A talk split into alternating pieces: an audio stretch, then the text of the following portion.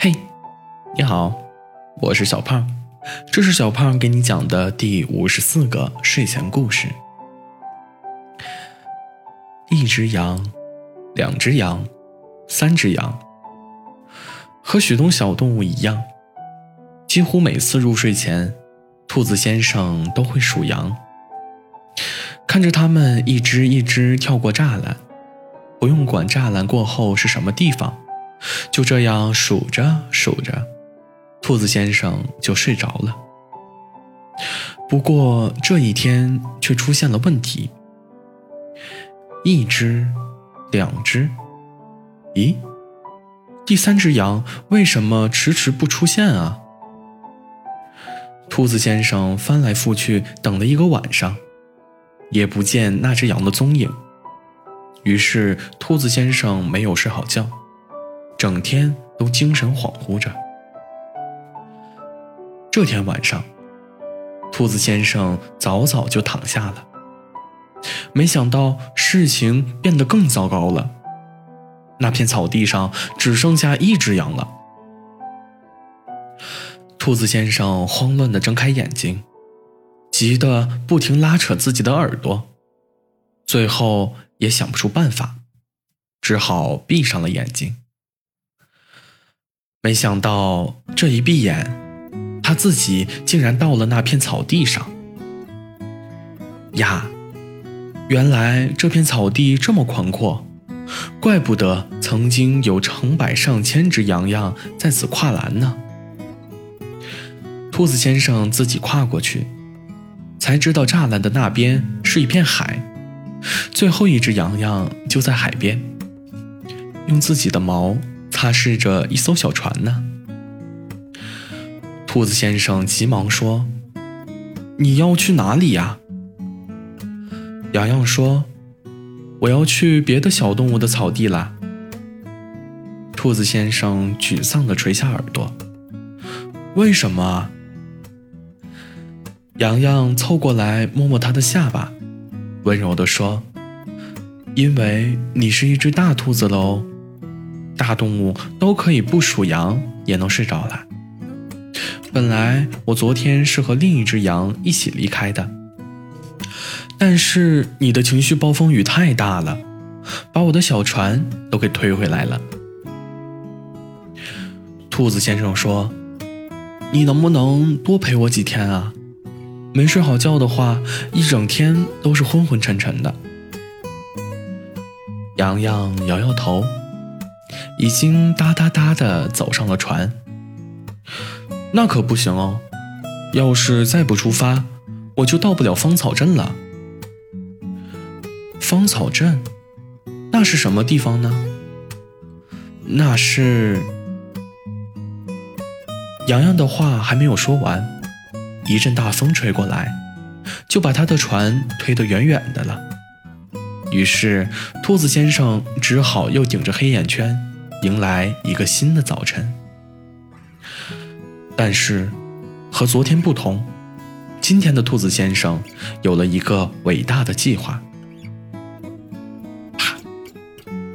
一沓钞票落在火车站售票口，把还有些迷迷糊糊的小鸭子吓了一跳。你好，我要去芳草镇。芳草镇？嗯？芳草镇没有这么一个地方啊！小鸭子揉了揉惺忪的睡眼。哦，我知道了，你一定是要去黄草镇，对不对啊？啊，黄草镇，对，也许是他说错了。那好，就去黄草镇吧。黄草镇可真远啊！兔子先生坐了一天的火车都没有到，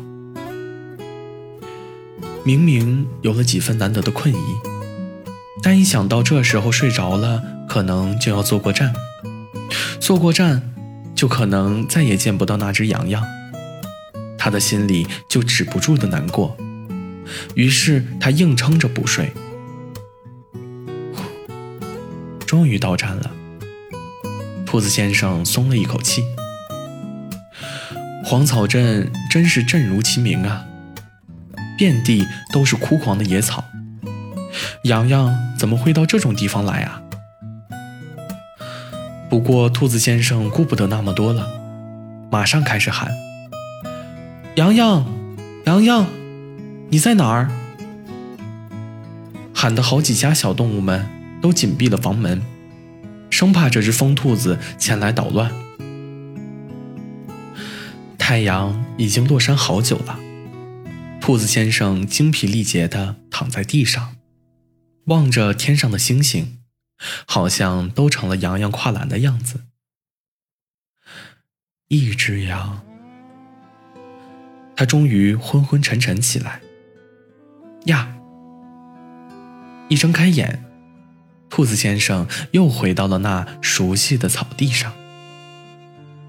洋洋的船停在远处，但已经湿淋淋了。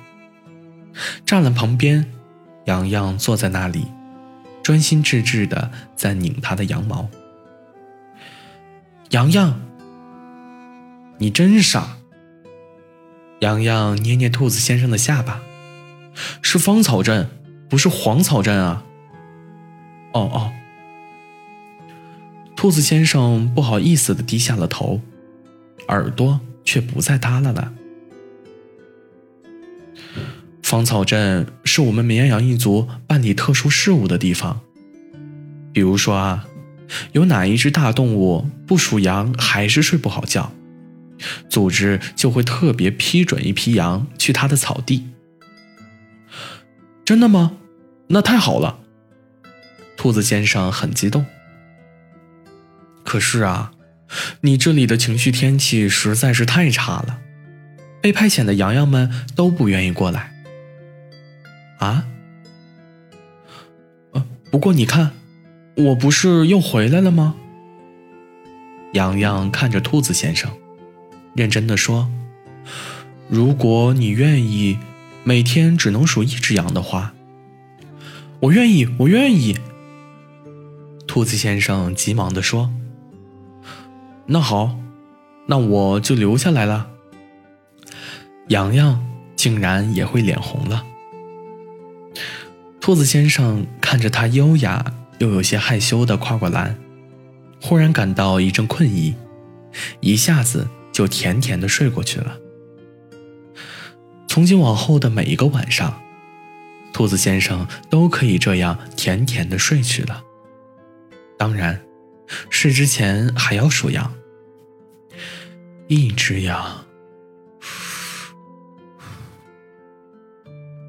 好了，故事讲完了。故事来自微信公众号“睡前故事糖果屋”，我们下次再见，晚安。